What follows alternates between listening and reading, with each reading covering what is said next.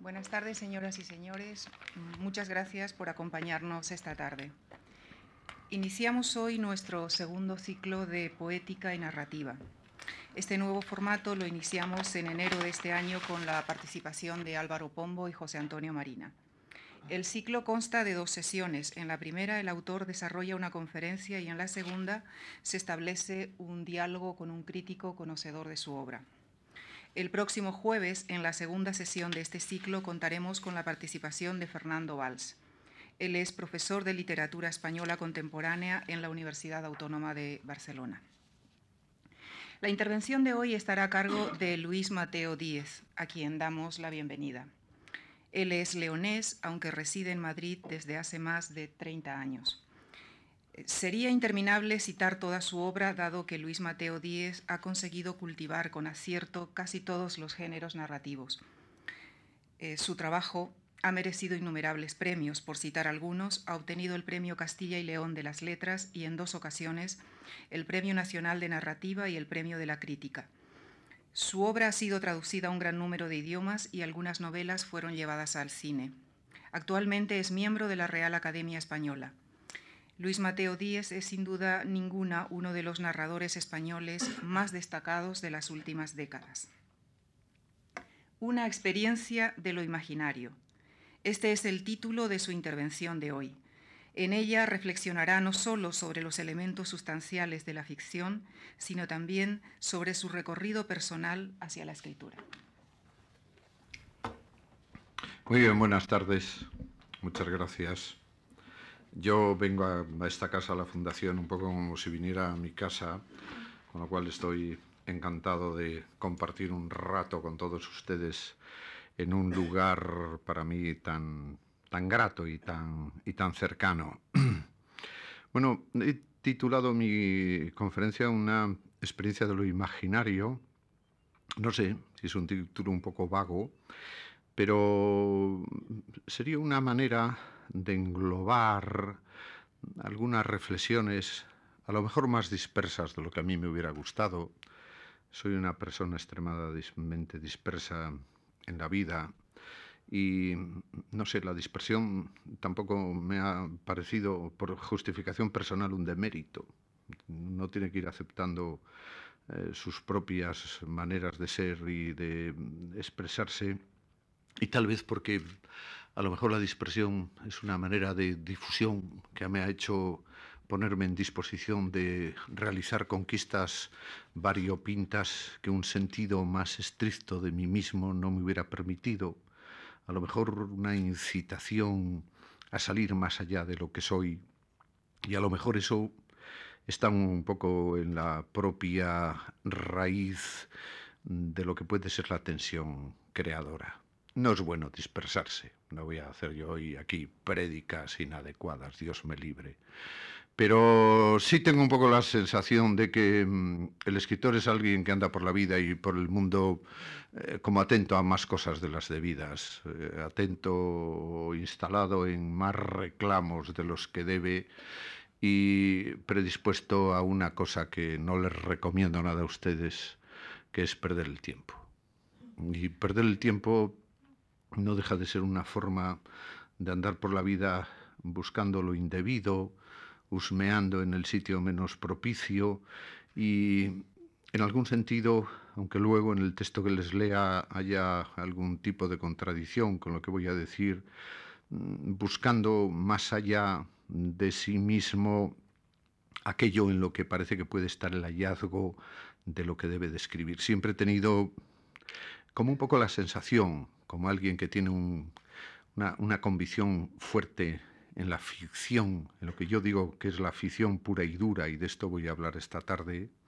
o voy a leer en el texto que he preparado para comparecer aquí ante ustedes, mm, he tenido un poco la sensación de que la ficción es siempre un poco una conquista en lo ajeno. Y hace poco,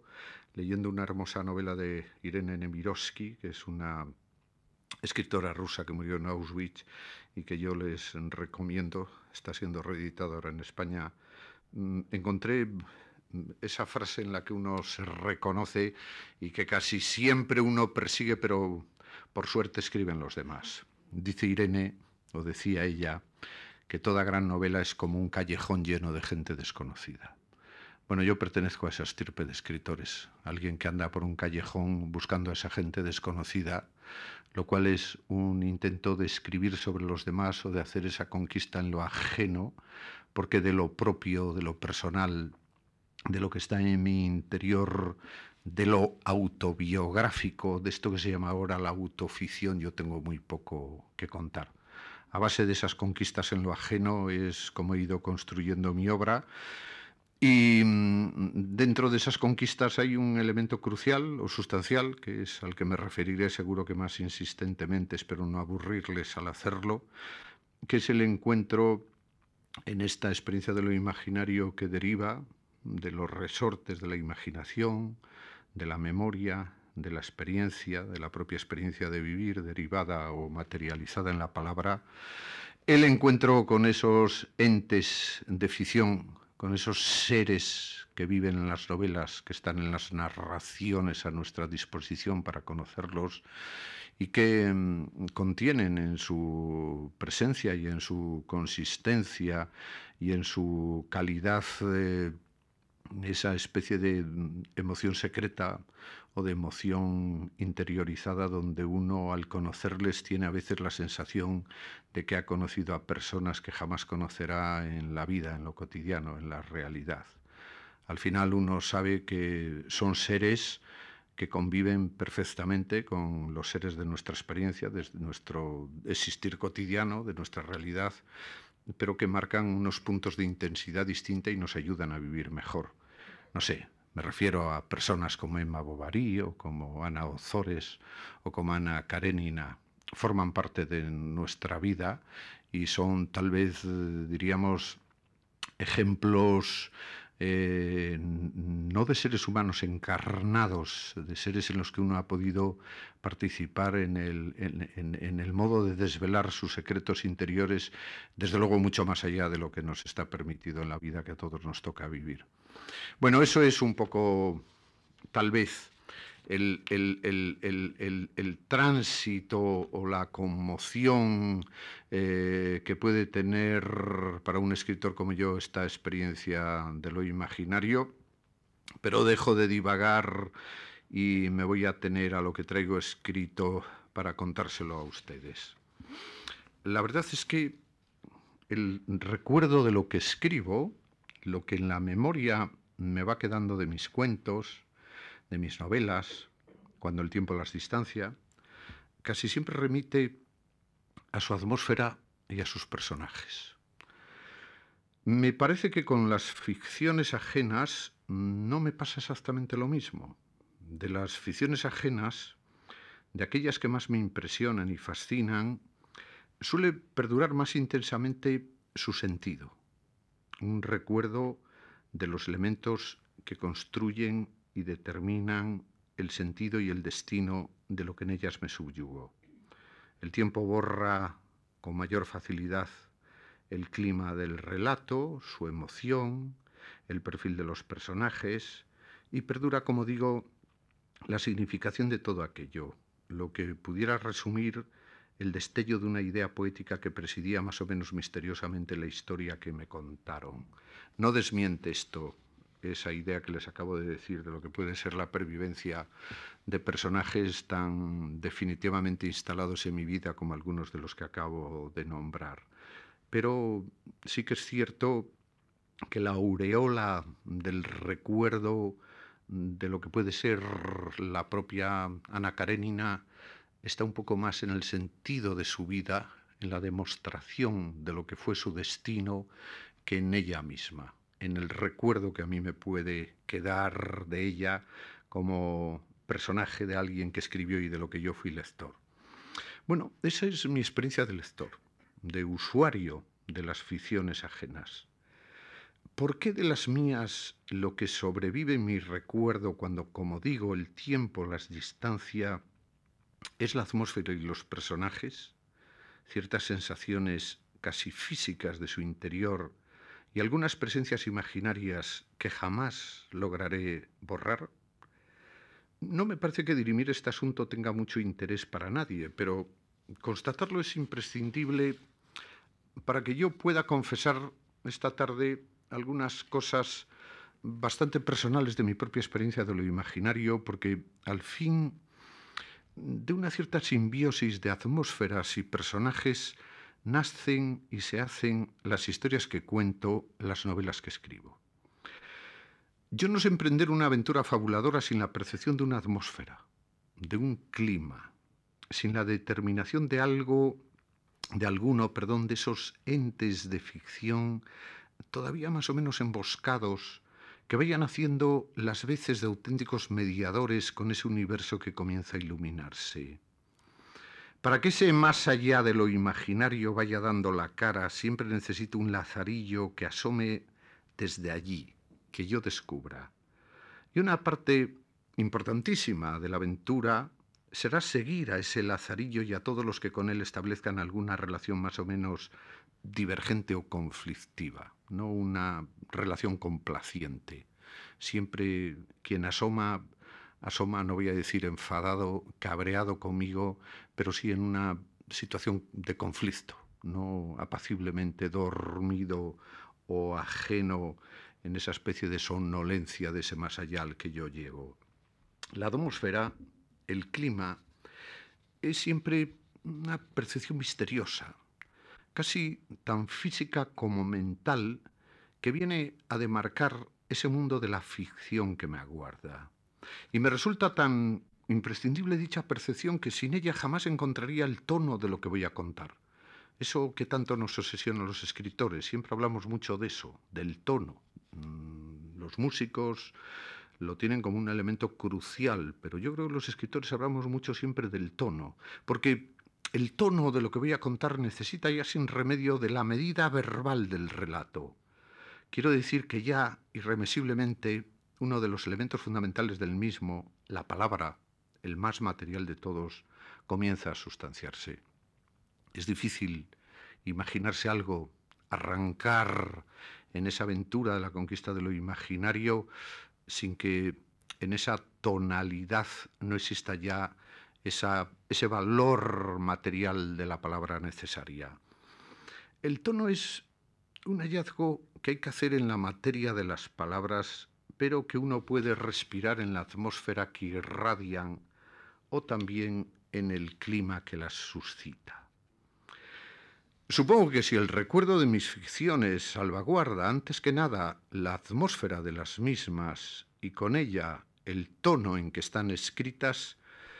es porque eso fue lo más originario y primordial de mi experiencia, casi la razón de que existiesen. Y ya se sabe que en todo lo que atañe a la invención humana, lo primero, lo primordial, es siempre lo más indeleble, lo que nos proporciona el amparo mítico de lo que viene luego, aquello a lo que más fundadamente podemos acogernos antes de que la vida acabe complicándosenos con las irremediables complejidades a que siempre nos lleva la condición humana a la que pertenecemos. Los personajes se filtran y perduran en mi recuerdo porque son los depositarios de ese mundo de ficción que más o menos precariamente se sostiene en mis novelas. Ellos eh, lo sujetan y lo identifican, asumen el tono, el sentido y el destino de lo que cuento, salvaguardan ese camino que de uno a otro libro unifica mi propia aventura y le da coherencia. No sé si la explicación es suficiente, pero antes de entrar a hablar de ellos, me extenderé luego más como espejos de mi ficción, de usarlos, como les dije antes, como lazarillos para poder decir algo del sentido y el destino de mi experiencia imaginaria, bueno, no está de más que confiese que soy un narrador vendido a mis personajes. Quiero decir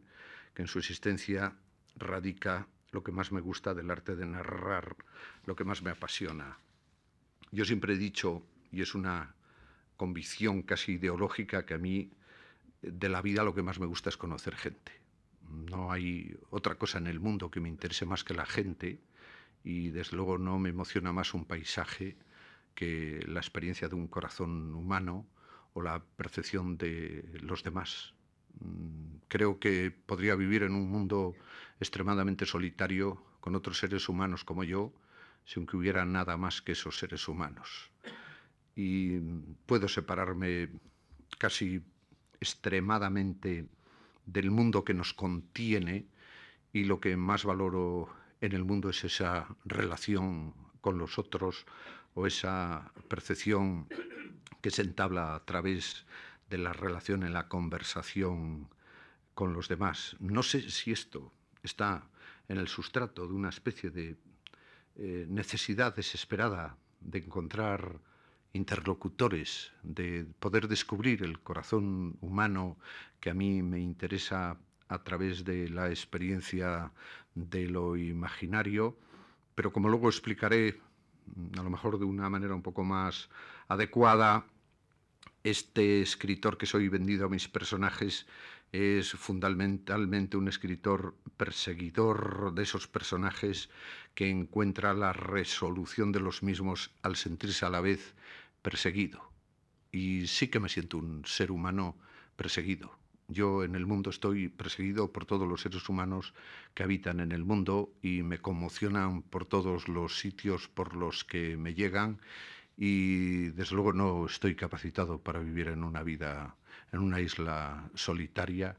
y no sé, cuando veo los dramas terribles de las gentes que nos vienen, creo que en algún sentido, desde la experiencia casi épica y dolorosa de su desgracia, es algo bueno lo que nos está pasando. Que los que están ahora en una desesperada situación de supervivencia vengan aquí, porque mm, sería terrible que una sociedad extremadamente llevada al bienestar encontrara la solución, diríamos, de sus placeres y de sus resoluciones en la soledad extrema que da eh, los placeres o los beneficios del consumo extremo o vienen o nos condenamos definitivamente. Yo creo que en nuestra sociedad hemos llegado a un punto límite en el que estamos necesitados, como casi siempre ha pasado en la historia, de que nos invadan. Tengo un amigo que es un poco más desesperado que yo y que dice, y además de invadirnos, que acaben con nosotros, porque ya no nos merecemos mucho más de a donde hemos llegado. Yo no, no soy tan exagerado como él. Este, ha pasado ya por todas las ideologías, y está en una situación de convalecencia. Suelo repetir por convencimiento que escribir una novela es como la tarea de culminar una obsesión. La obsesión, no sé si como componente psicológico o aliciente mental, conforma una actitud de dedicación extrema que nutre todas las expectativas y va perfilando casi siempre hasta el exceso un destino que no tiene sosiego. Supongo que otros ámbitos de la creación artística son parecidos, pero no los conozco. La obsesión, la obsesión creadora, es un mecanismo mental que concita todas nuestras posibilidades hacia ese único fin de escribir la novela, de culminarla como el límite que impone la liberación y a veces la satisfacción de haberla terminado. El novelista tiene que ser dueño de todo lo que se trae entre manos, fundamentalmente de esa peculiar lucidez que le permite transitar por lo imaginario, un territorio ignoto que sus palabras iluminan con bastantes zozobras e indecisiones. Eh, tiene que ser dueño también de su obsesión. Ser víctima de la misma suele complicar demasiado las cosas, abocar al desánimo y a la disolución. Además, no sé, cuando esa obsesión no tiene conducto y uno ve que no tiene el desarrollo eh, por donde debe de ir, mm, generalmente recurre al psiquiatra, que es un camino que yo no aconsejo nada. La obsesión alienta el trabajo de la escritura. Hay que saber realimentarla, cargando las pilas de la misma, y eso solo se consigue siendo dueño de ella. El mejor alimento de la obsesión es la obsesión misma. Poco a poco la novela solo se escribe desde la novela. Para culminar una aventura imaginaria de esta índole hay que lograr habitar ese trasmundo. Hay que vivir sin paliativos esa otra vida. Hay que experimentar en toda su profundidad esa otra realidad que inventamos. no es inocuo afirmar que lo imaginario tiene su propia solvencia y por, supuesto su propia coherencia. Una coherencia a la que el fabulador debe saber someterse para alcanzar como mínimo la verosimilitud de la fábula. En la intensidad y lucidez con que el novelista vive la ficción que escribe está la posibilidad de conquistar esa coherencia que dará al relato el respaldo de la naturalidad, de la veracidad, sea un relato realista o de la más desbordada fantasía. Al novelista que no hace esa conquista, enseguida se le ve el plumero. Lo que no irradia vida, vida imaginaria, muestra artificio, presunción, palabras muertas que como mucho pueden tener una belleza funeraria. Ser dueño de la obsesión también es padecerla, con lo cual no quiero insinuar derivaciones enfermizas que no contemplo ni entiendo. Padecerla es un grado alto y generoso de ser consciente de ella y de saber asumirla sin remilgos. Y yo podría jurarles a ustedes que los novelistas que vamos al psiquiatra vamos por otras razones. Escribir novelas siempre me ha parecido, pues no sé, con el esfuerzo y el sufrimiento que se quiera predicar, porque los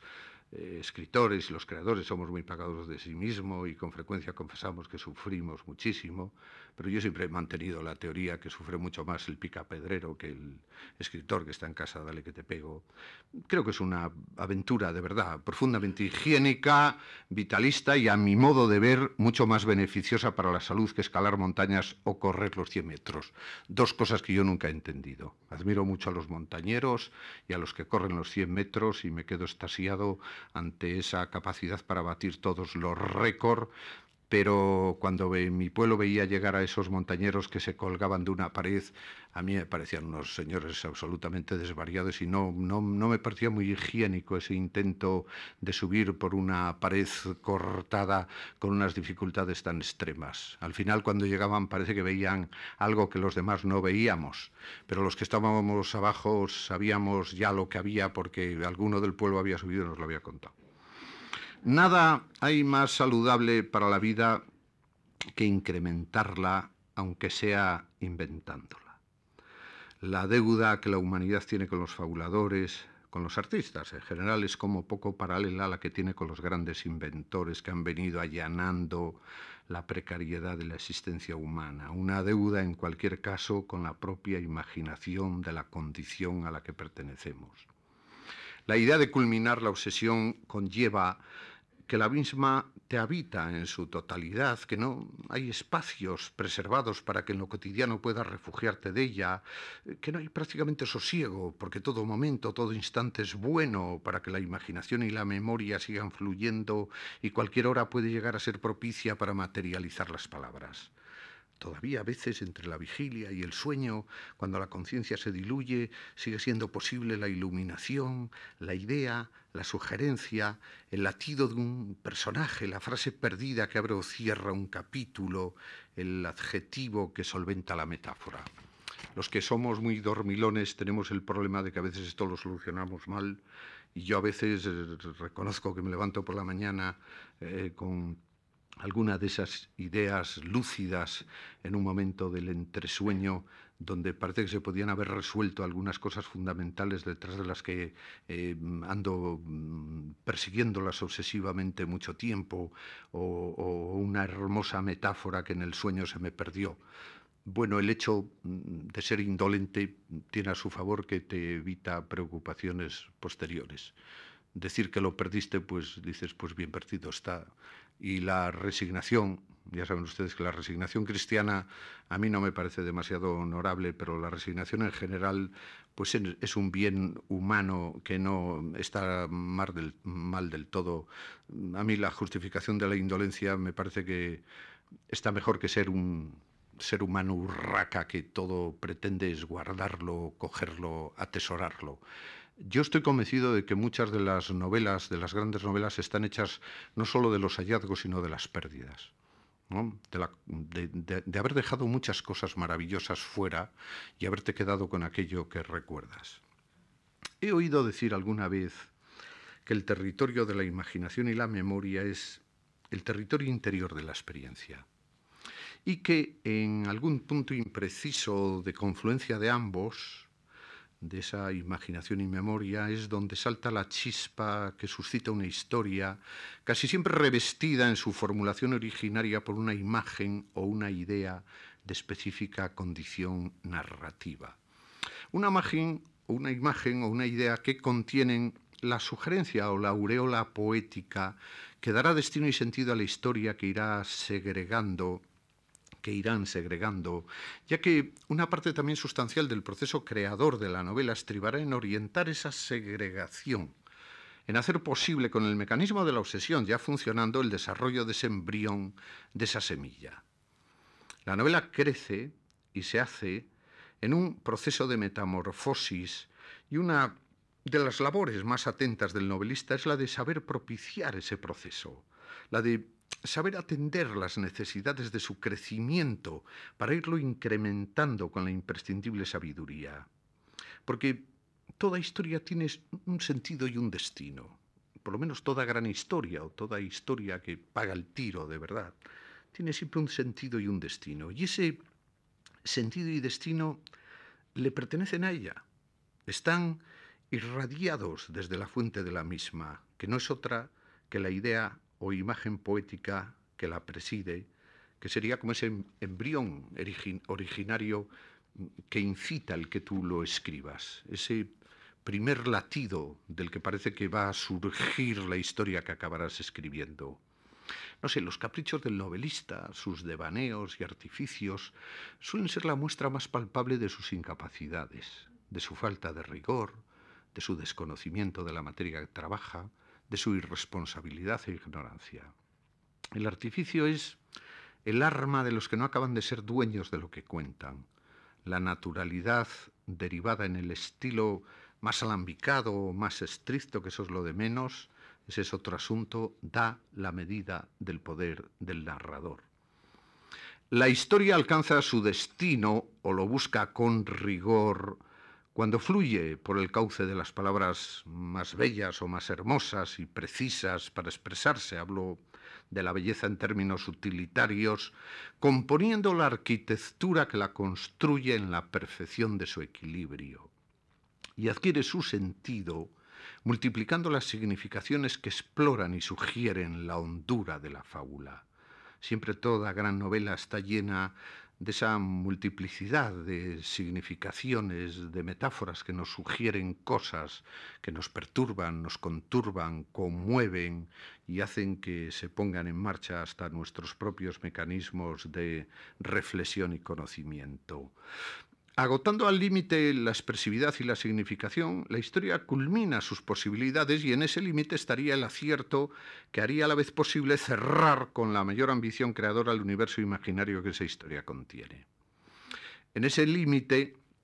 culminaría también, por supuesto, la obsesión que la alentó y la liberación de la misma será el requisito imprescindible para que el novelista comience a velar las armas de la siguiente. Hombre, hay novelistas que son capaces de alimentar y sostener dos, tres o cuatro obsesiones para escribir en el tiempo dos, tres o cuatro novelas que necesitan la culminación y la convivencia de esas obsesiones. Yo no pertenezco a esa maravillosa estirpe, pero yo creo que lo habitual es que la concentración de la obsesión se concentre en la posibilidad de escribir una única historia mientras la estás haciendo. Lograr que una historia alcance su destino y su sentido me sigue pareciendo el reto más ambicioso, un reto heredado de los grandes fabuladores de siempre. Todas las grandes historias, de las grandes novelas, que siguen, que siguen vivas a través de los siglos, transmitiéndonos la posibilidad siempre abierta de sus experiencias imaginarias, cumplieron en manos de sus autores su destino y su sentido. Fueron fieles a ellas mismas y alcanzaron ese cenit que las hace irrepetibles. En algunas ocasiones lograron además ese otro límite de la conquista imaginaria que determina lo arquetípico y a veces establecieron como tales fábulas un espejo imprescindible para comprender la condición a la que pertenecemos. Alguien dijo aquello de que es muy difícil escribir más allá de uno mismo. Supongo que la mentada dificultad hace referencia a esa imposibilidad de librarse de uno, de soslayar el peso de lo que somos y de cómo somos a la hora de escribir cuando se intenta construir un mundo imaginario a través de las palabras, crear una ficción que se sustente en ellas. No sé si el intentarlo siquiera es un reto especialmente apasionante. Eh, probablemente se trata más que nada de una ambición personal que conlleva cierta voluntad de iluminar algo que no nos pertenece, de conquistar un territorio de nadie donde al fin nuestra huella pueda diluirse en el hallazgo, aunque debemos convenir que parece bastante complicado pensar que de un modo u otro esa huella personal no marque un rastro indeleble de lo que somos, aunque sea un rastro distante o distorsionado por la elaboración literaria de nuestra imaginación. No sé, sería pensar que en ese callejón lleno de gente desconocida, donde parece que existen, según Irene Nemirovsky, la posibilidad de la experiencia de las grandes novelas, pues el escritor entra allí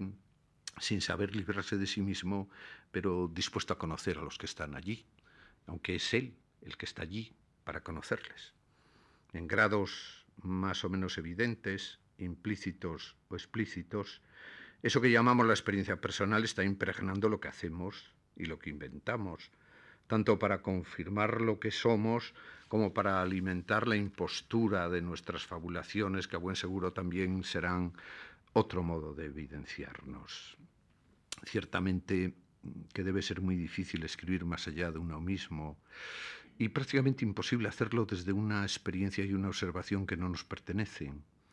Yo creo que la mirada del artista es crucial y su manera de ver y de entender y de estar es el periscopio desde donde se puede narrar. Es difícil prescindir de quién es uno, de su propia existencia, de su propia intensidad, tal vez desde la nada, sobre todo desde la nada ajena, hay poco que contar y menos que novelar. Es posible que logremos despojarnos al máximo de nuestra memoria y de nuestros sentimientos para acotar un ámbito de invención que nada tenga que ver con ellos. Pero la raíz de nuestra experiencia marcará siempre un punto de vista el sustrato de una mirada que hará, aunque sea muy en el fondo, que nuestro mundo imaginario también se individualice, sobre todo si hemos logrado compaginarlo con el estilo propio capaz de identificarlo y sostenerlo. Ya han aparecido algunos términos en esta caprichosa exposición que pueden ser muy importantes para identificar ese ámbito de la experiencia individual como eje literario Dios me libre de entrar al referirme a ella en otras significaciones más graves y complejas. Pero sí han aparecido ya algunos términos, imaginación, memoria, sentimientos, pueden ser términos suficientes si no para acotarla, y al menos para acercarse a ella delimitándola en algún aspecto. Si novelar es construir un mundo imaginario a través de las palabras, parece sustancial en ese intento el mecanismo de la imaginación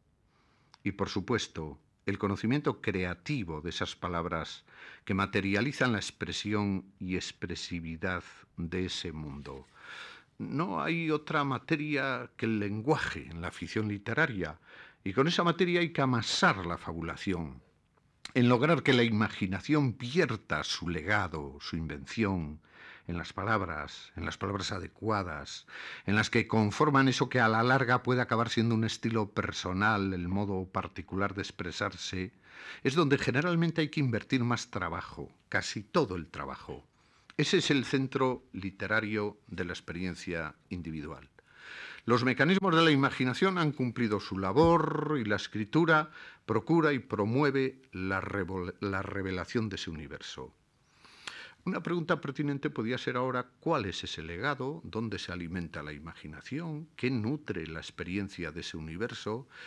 Y sería difícil soslayar la conciencia de que si por algo estamos rodeados es por la realidad. Y que debe ser prácticamente imposible un corte que aísle sin remedio la realidad de la imaginación. Yo acepto con facilidad el saberme dueño como escritor de esa conciencia de la realidad que nutre mi imaginación. Soy consciente del mundo hasta donde puedo, del mundo en que vivo y de esta realidad en la que estoy inmerso y que está nutrida de tantas cosas, también, por supuesto, de un ámbito de la fantasía, donde mis emociones y anhelos fabrican sueños de otra especie, como nos pasa a todos los seres humanos. Una imaginación deudora de la realidad no tiene por qué derivar exclusivamente en una imaginación realista, y más en los tiempos que corren, cuando ya somos dueños también de una conciencia más perfilada y enriquecida de esa realidad, cuando ya sabemos de sobra que en la realidad todas las complejidades son posibles, y que el viejo cauce estrecho del realismo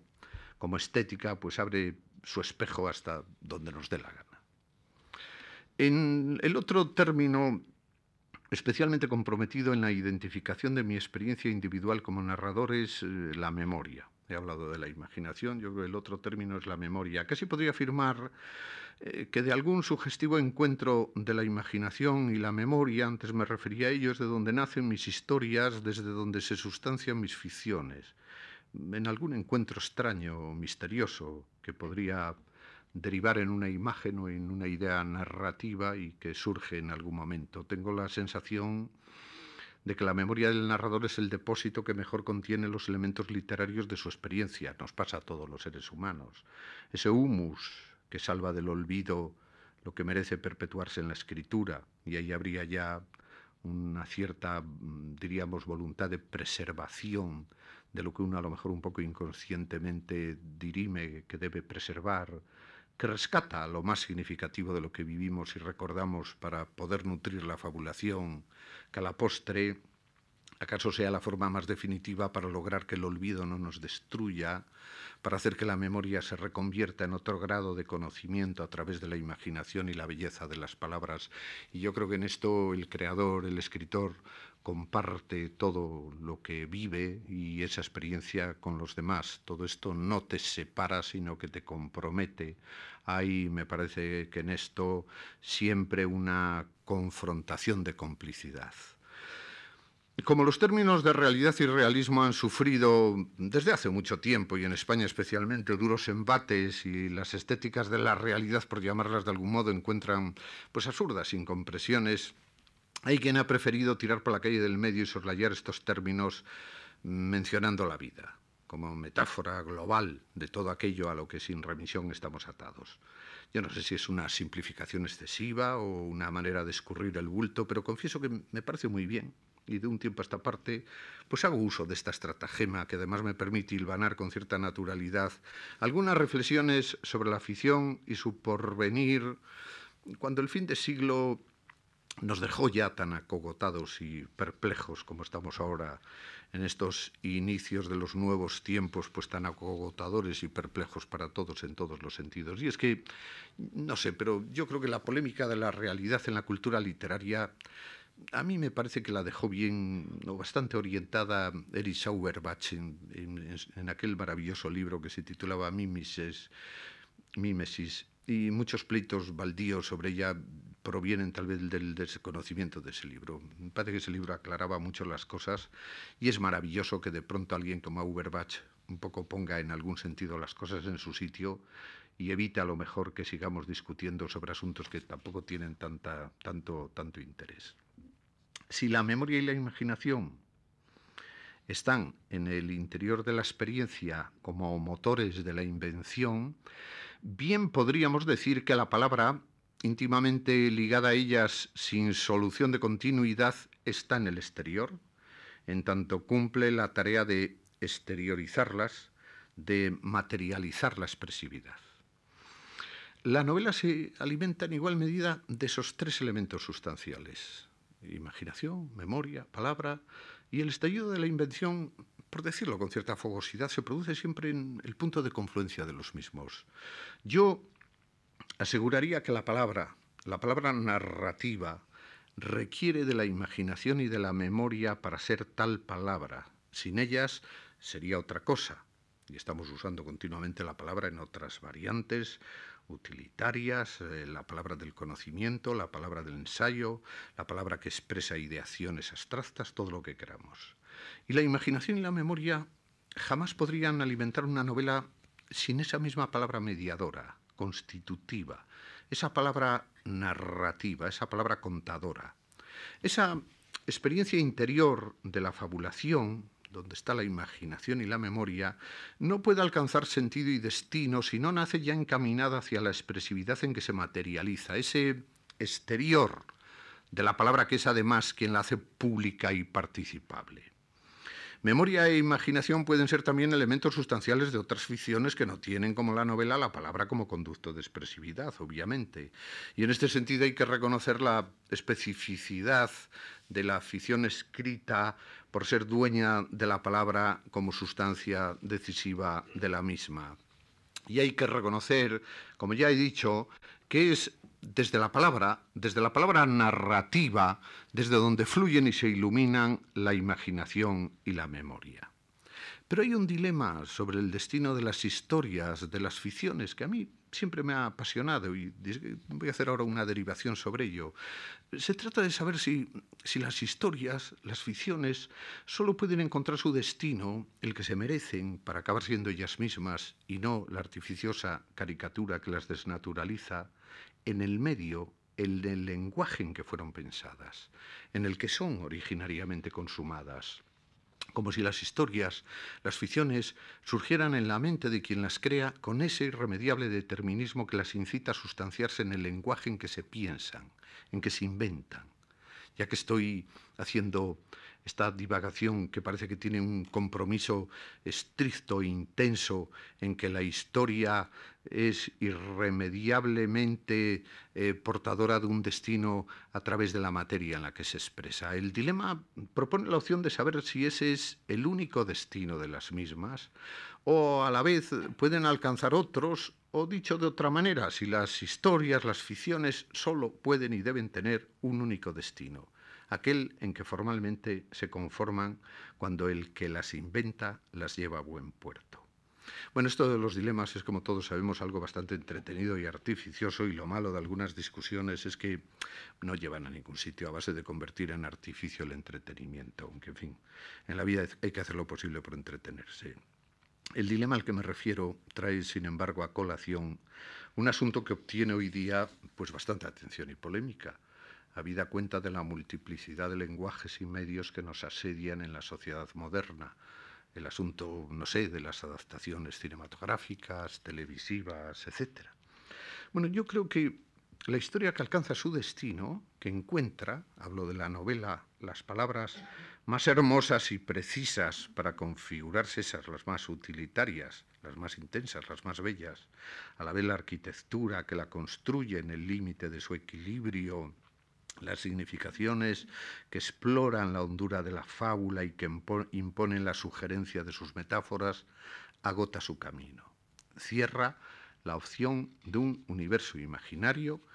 y abre a la vez la libertad y la experiencia de quienes quieran apropiárselo, que no serán otros en principio que los lectores. Yo soy de los convencidos eh, de que tal vez eh, no hay otro ámbito como el de la ficción literaria en el que la proporción del creador y el lector sea más intenso y desde luego siempre que leo una novela tengo conciencia de que soy el creador de la novela que leo mucho más que cuando veo una película o escribo una, o escucho una hermosa sinfonía. Bueno, cerrar y abrir son como dos acciones consecutivas en esta descripción somera que estoy haciendo. Quien escribió la historia, la ficción, la dejó cerrada para que existiese la consumó en su experiencia creadora y quien la lee la hace suya, la resucita y la hace vivir de nuevo desde su propia experiencia. Toda historia se multiplica así en la sensibilidad de quien accede a ella, sin perder para nada las pautas con que fue inventada, pero haciendo posibles también otras sugerencias, otras reinvenciones y suscitando otros grados de creatividad desde la misma. Con estas someras consideraciones ya estoy dando alguna orientación personal respecto al dichoso dilema. Toda historia se configura sobre el lenguaje que la materializa. Siento deudora de ese destino y del sentido que revelan sus significaciones. Y a partir de ella, de su materialización original, sus posibilidades podrán quedar abiertas a otros lenguajes y otras sugerencias. Al hacer esta constatación, me interesa decir algo con cierta urgencia, y es que yo siempre he tenido la sensación de que todos los universos imaginarios, los universos de la ficción, se materialicen en el lenguaje que sea, la palabra, la imagen, el que sea, pertenecen a un ámbito común, a una realidad imaginaria paralela, ya que todos se expresan se expresen como se expresen, derivan como poco de la imaginación y la memoria. Decir que si son compaginables, son comunicables, bueno, puede parecer exagerado, pero negar esa posibilidad también puede serlo. El universo de lo imaginario es un patrimonio común de la imaginación humana, precisamente enriquecido por la variedad de los lenguajes en que se muestra. Y en lo imaginario, como en casi todas las cosas de la vida, la confluencia, el mestizaje, la ruptura de fronteras debe resultar tan propicia como beneficiosa. No sé quién dijo aquello de que las historias se cierran pero no se terminan. De muchas de las historias más ancestrales seguimos viviendo, en parecida medida como Shakespeare, por citar un ejemplo eximio, hizo vivir su obra sobre el patrimonio de otras invenciones precedentes, como ustedes saben. No quisiera simplificar, pero me parece empobrecedora la idea de que el respeto que toda historia se merece debe servir para hacerla intocable. Llevamos tantos siglos de cultura imaginaria llena de trasvases, reinvenciones, adaptaciones y hasta expoliaciones, que a estas alturas de la película y la referencia no es inocua, ya debiéramos estar curados como poco, de espantos, o sea, convencidos de que no sé, cuando una hermosa afición puede disfrutarse en varios lenguajes, esa hermosa afición procrea y enriquece el patrimonio común del que viene y al que va. Hombre, solo hay que mantener el adjetivo de su belleza, el reto cumplido de que tras ella siga habiendo un auténtico creador que la vuelva a hacer suya para devolvernosla enriquecida y, a ser posible, nueva y distinta. Desgraciadamente no pasa mucho, como bien sabemos. Todos los destinos de una historia pueden ser buenos y como bien sabemos también hay destinos ulteriores que superan y sorprenden a los otros, pero también es cierto que el creador originario agradece el respeto debido, lo que parece bastante razonable. Yo creo que el respeto debido a una historia se encuentra en la fidelidad a su sentido, a su significación, a esa especie de necesidad trascendida que la hace verdadera y cualquier creador que adapta más allá de las actitudes meramente mercenarias de las que en ningún momento estoy hablando aquí en este momento, hay que pensar que lo hace desde la fascinación de algunas de esas significaciones, desde la sugerencia que excita su propia creatividad. El adaptador que llega a la historia desde otro medio, desde otro lenguaje, debe llegar para bien de la historia, atraído por el propio caudal de la misma, con esa conciencia de hallazgo que le hace ver en ella sus propias posibilidades, su personal destino. Creo que con ese respeto es más que suficiente. Las buenas y hermosas historias pueden admitir buenas y hermosas suplantaciones que las hacen llegar más lejos de sí mismas, hacia otros ámbitos que las iluminan de otra manera, el fracaso en este orden de cosas casi siempre consiste en desnaturalizar para trivializar, en reconvertir lo necesario en inútil, lo verdadero en artificioso. El creador que parte de una historia legada debe sentirla como espejo de su invención, como un regalo de los dioses que alienta y alimenta su propio mundo narrativo. Y todos sabemos que la novela, la narración literaria, hermana mayor de todas las demás ficciones, alimentó y sigue alimentando a narradores de otros ámbitos. Yo he tenido alguna experiencia mala y alguna experiencia buena. Cercanamente he tenido la experiencia de un trasvase de uno de mis mundos literarios más intensos por el trabajo que he hecho en él que es Celama en una adaptación teatral que a mí mismo me ha sorprendido y con la que me identifico en ese punto un poco extremo en que la identificación proviene de la extrañeza. Y la extrañeza es casi siempre un bien de la rareza y la rareza es un bien del conocimiento, de la emoción, que te puede sentir, hacer sentir que aquello que estás viendo es fiel a algo que pertenece al propio misterio con el que tú creaste la novela que alguien ha puesto en un escenario. Bueno, de atmósferas y personajes decía al comienzo, se llena el recuerdo de mis ficciones lo que el tiempo deja de ellas en mi memoria. Esta condición de autor vendido a sus personajes no es una condición resignada, sino activa. Casi podría decir que beligerante, porque con ellos tengo los mayores débitos, ya que ellos son los auténticos espejos de mi ficción, sus más reveladores depositarios. Su mediación resulta imprescindible para que la llave con que abro lo imaginario no me suma de entrada en la absoluta oscuridad. La primera iluminación, el primer gesto humano en ese interior de la novela que arranca, es siempre de alguno de ellos, con frecuencia del más esquivo, que a la postre será el mejor lazarillo para circular por ese universo que yo todavía no conozco y que sin embargo él domina porque es suyo. Mm, yo la verdad es que reincido mucho en esa experiencia de encontrar en ese más allá todavía difuso eh, esa presencia que va a dar consistencia a un personaje en el que intuyo mm, excesivas reservas de que yo me apodere de él. Hay como, como un intento de desvío por su parte o de esquivar la apropiación que yo voy a hacer al crearlo, de hacerlo mío. Tal vez sobre los personajes podríamos hacernos, no sé, las mismas preguntas que con frecuencia nos hacemos sobre las personas. Y no me parece nada disparatado. Uno puede tener grados de conocimiento de algunos personajes, no sé, con mayor intensidad, emoción, secreto, reconocimiento de su interioridad que de las personas que a veces conviven cercanamente con nosotros. Es verdad que uno puede conocer personajes, como antes citaba, tan extremadamente complejos como Ana Karenina o como Ana Ozores o como Emma Bovary, por citar tres ejemplos eximios de personajes femeninos, y hay muchos personajes masculinos que están en la mente de todos, eh, de los que uno puede tener verdaderamente la sensación de que el conocimiento hondo o profundo que, de ellos tiene está en un grado límite al que jamás podrá acceder en el conocimiento de real de, de, un ser humano con el que convive. Por eso bueno, pues tal vez eh, nos hacemos, eh, eh, podemos hacernos sobre los personajes esas preguntas que nos hacemos sobre las personas. ¿Quién es? ¿Cómo es? ¿Qué hace?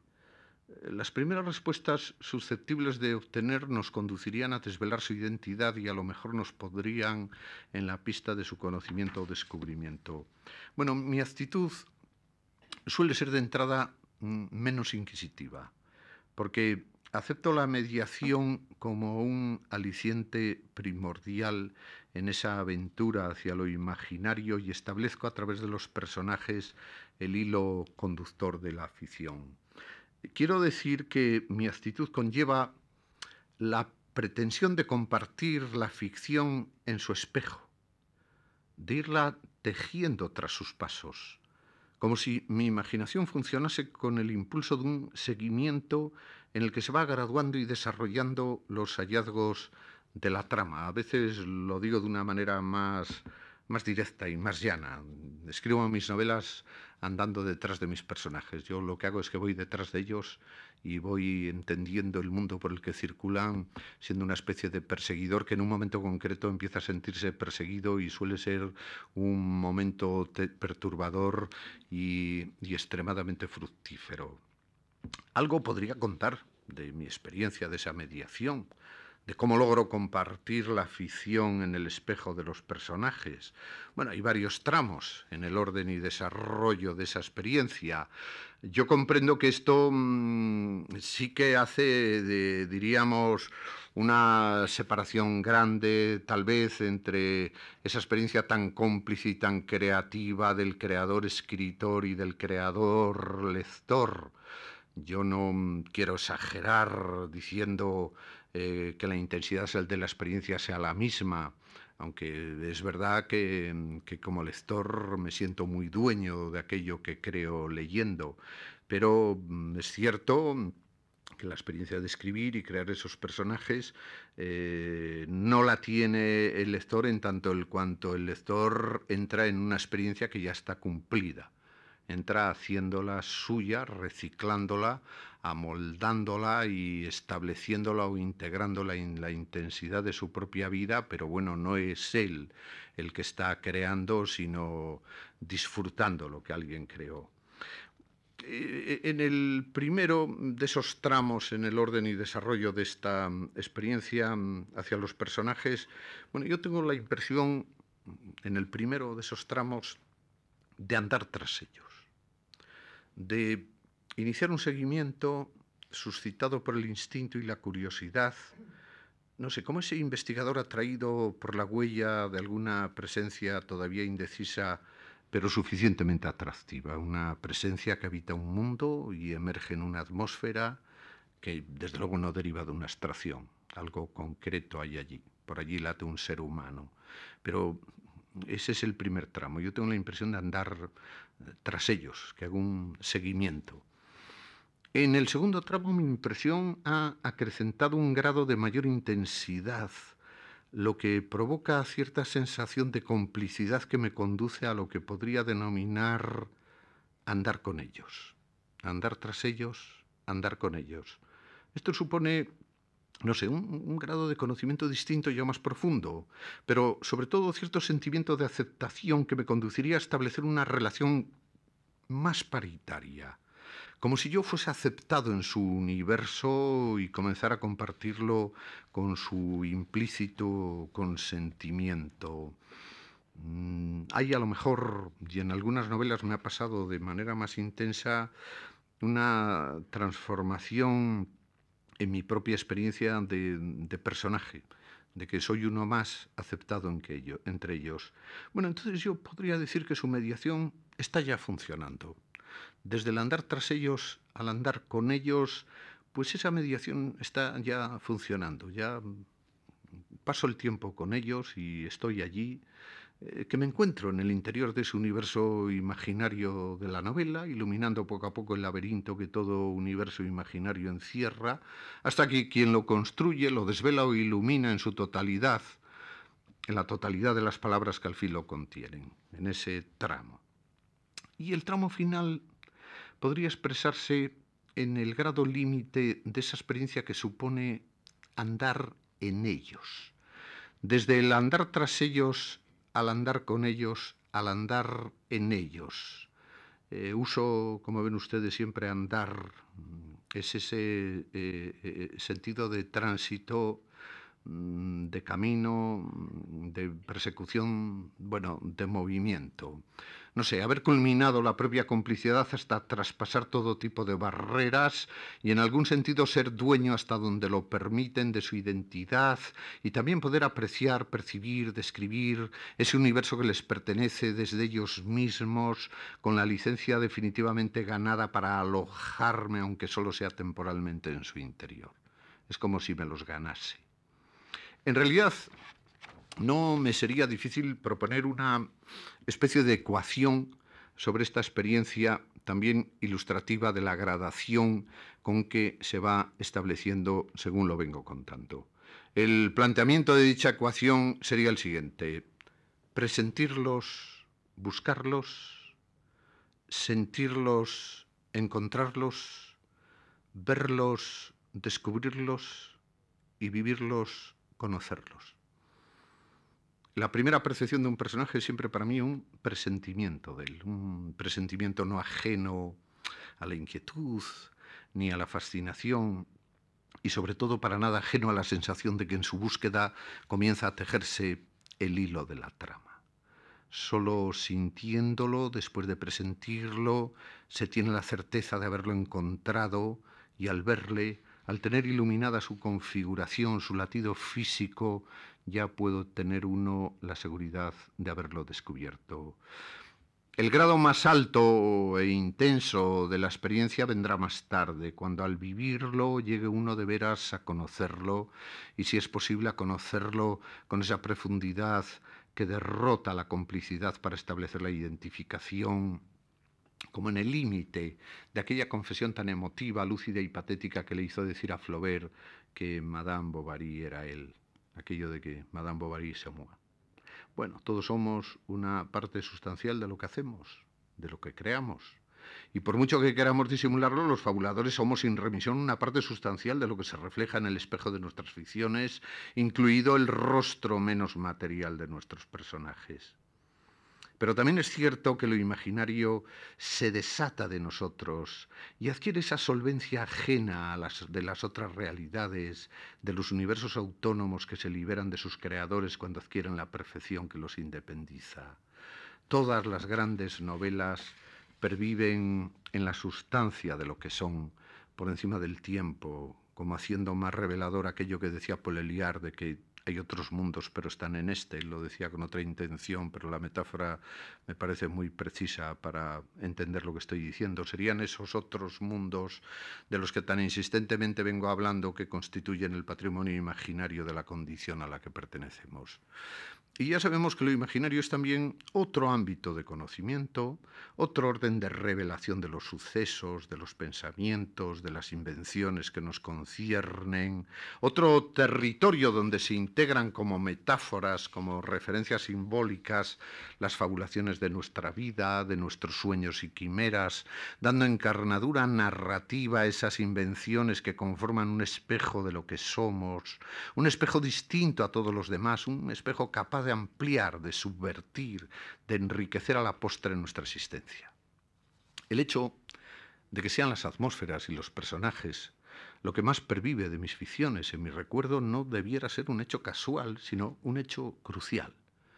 Quiero decir que si de su más o menos misteriosa simbiosis se constituyen mis historias, algo significativo debería derivar de tal suceso más allá de una mera o caprichosa constatación.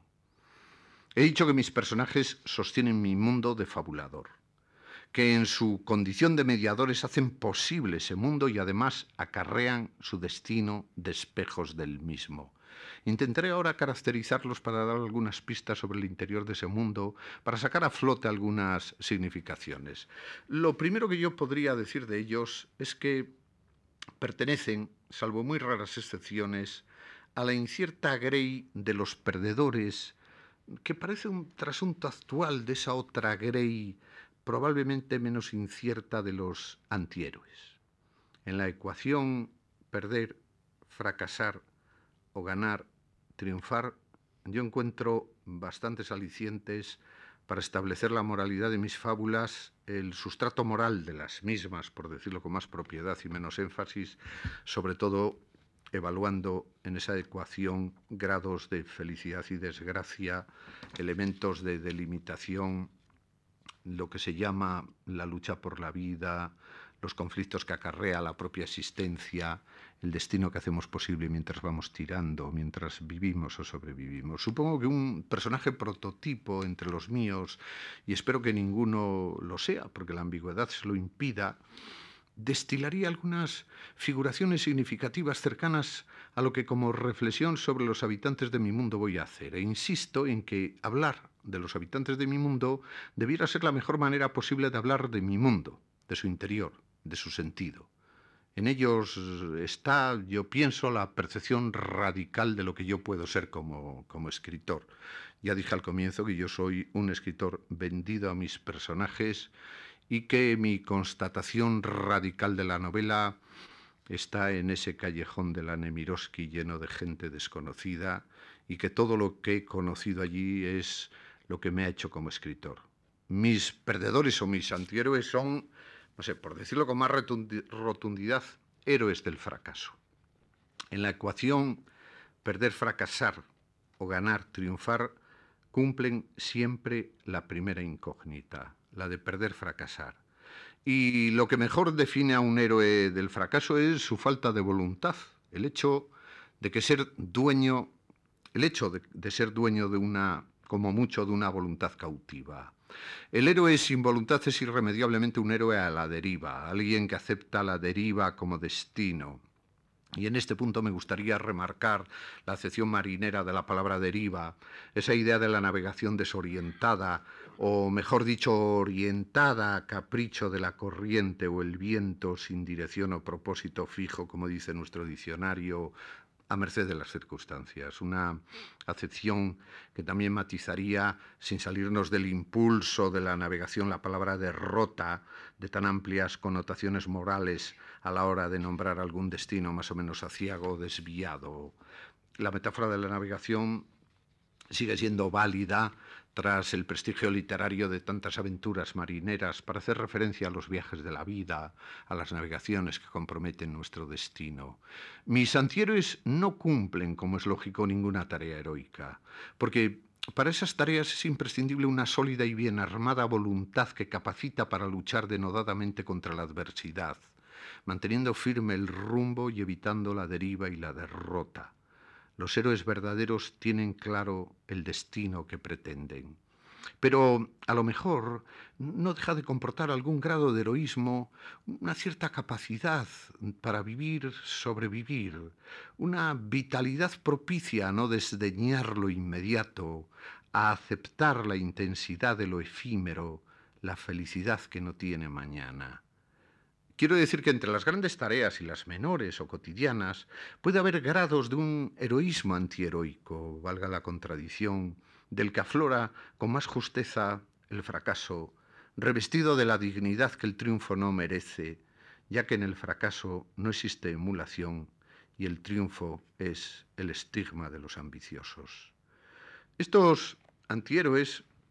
no son en ningún caso unos inconsecuentes, aunque su capacidad a veces exacerbada para dilapidar la vida o sus extravagancias suele orientarles a la quimera o a una suerte de ensoñación que puede hacerles aparecer tan disipados como pirados. Tienen habitualmente conciencia de la fragilidad y la desgracia, y el humor es casi siempre para ellos un punto de lucidez, porque el humor, muy propio de los talantes vitalistas, es el mejor resorte para revitalizar, perdón, para relativizar todo lo que sucede, para administrar con sabiduría el escepticismo y lograr que lo trágico derive hasta donde se pueda en tragicómico. La verdad es que el humor suele estar presente siempre o casi siempre en mis novelas y relatos, tal vez por la sencilla razón de que suele estarlo en mi vida. Supongo que es una cuestión de talante, estoy repitiendo demasiado esto de talante, que tiene que ver con el intento de lucidez con que uno vive, con la mirada que enseguida establece la distancia de la ironía para aceptar lo que percibe, con una innata disposición a rebajar los gestos y los valores de lo que se nos quiere hacer creer y una honda animadversión ante cualquier expresión de vacua solemnidad o engolamiento. Bueno, el humor es un punto de lucidez y como tal un punto de vista, de enriquecedora ambigüedad también, para percibir y narrar lo que es propio de nuestra condición, si estamos convencidos, como yo lo estoy, de que una parte importante de la misma es perfectamente risible. Torrente Ballester dice que el humor, decía que el humor supone una visión de la realidad en la que lo serio es sistemáticamente minado por lo grotesco y afirmaba que el artista con verdadero sentido del humor percibe de manera más profunda la realidad y comprende por tanto su esencia grotesca. Me parecen observaciones muy acertadas y me sumaría a ellas fácilmente porque esa vertiente de lo grotesco tan propia de nuestra tradición literaria siempre me interesó mucho, del mismo modo que la pauta con que Cervantes conjugó en el Quijote, tal vez de manera inaugural, entre nosotros lo serio y lo ridículo, lo severo y lo risible, contándonos la historia de una locura que es, entre otras muchas cosas, un largo viaje irradiado por la inocencia, la lucidez y la muerte. El humorismo en la idea de Torrente supone una concepción desencantada del mundo, vivida por un hombre que a pesar de ello y contra toda razón no pierde la esperanza. Entre el escritor festivo y el humorista advierte la diferencia de la seriedad que se esconde tras la superficie cómica del segundo, lo que constituye un ingrediente esencial del humorismo. En mi novela Camino de Perdición, hay una cita de William Faulkner, extraída del Sartoris, que dice, las esquinas todavía por doblar del destino de un hombre. Me he pasado la vida confesando que todas mis novelas cuentan aventuras a la vuelta de la esquina. Y la frase de Faulkner ilustra muy bien mis intenciones orientando ese juego de esquinas y destino. En realidad, en esas esquinas, todavía por doblar, acecha o aguarda el destino, la incertidumbre, de lo que puede suceder al doblarlas. Ir dirimiendo esa incertidumbre puede marcar el ánimo y la atmósfera de la propia aventura de doblarlas y en el trance de hacerlo, en el trance y en la trama, reside la totalidad de la aventura que nutre las historias que yo quiero contar.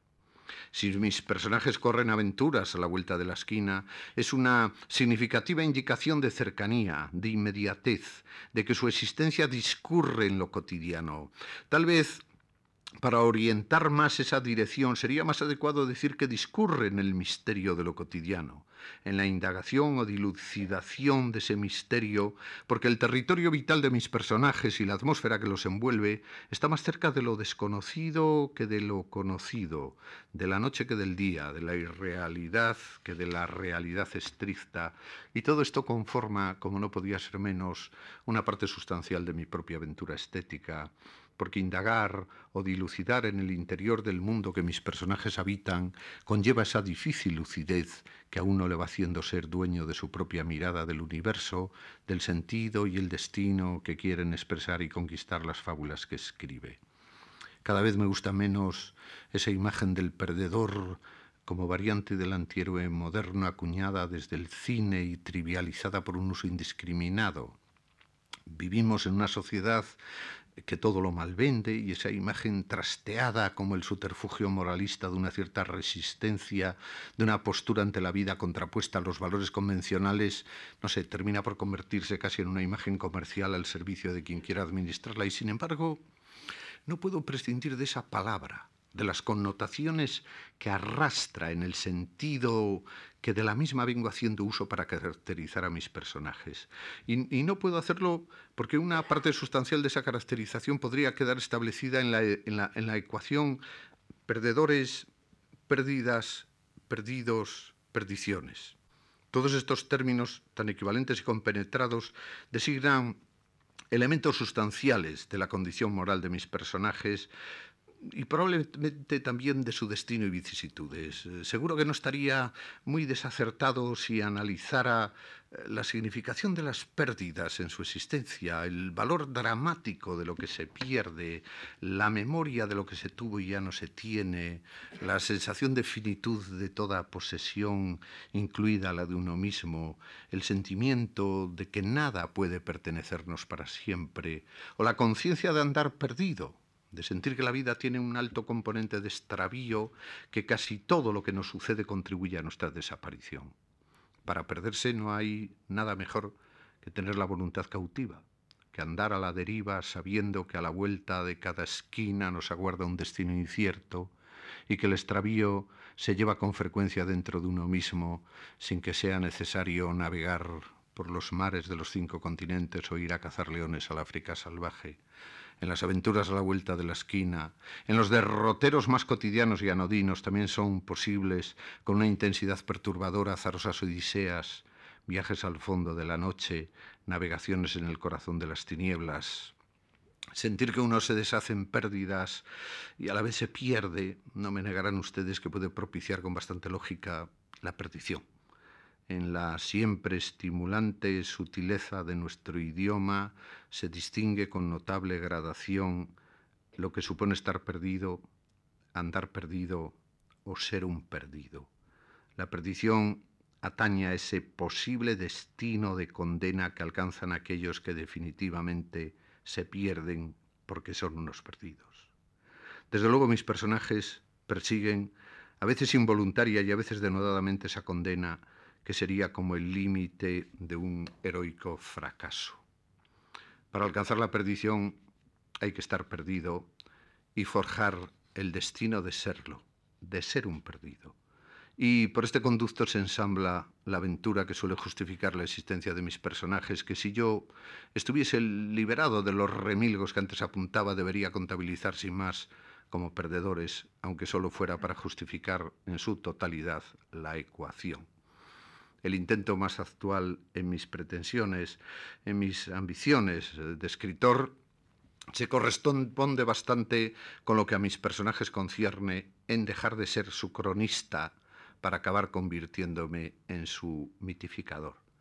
Es una forma demasiado simplista de intentar nombrar la ambición que me viene llevando de la crónica a la épica, porque al final me gustaría acabar escribiendo novelas, historias cuyo trasunto fuese una cierta épica del fracaso, ya que los héroes del mismo no parece que den para otra cosa por mucha ambición que uno les eche. Es todo lo que quería decirles esta tarde. Muchas gracias.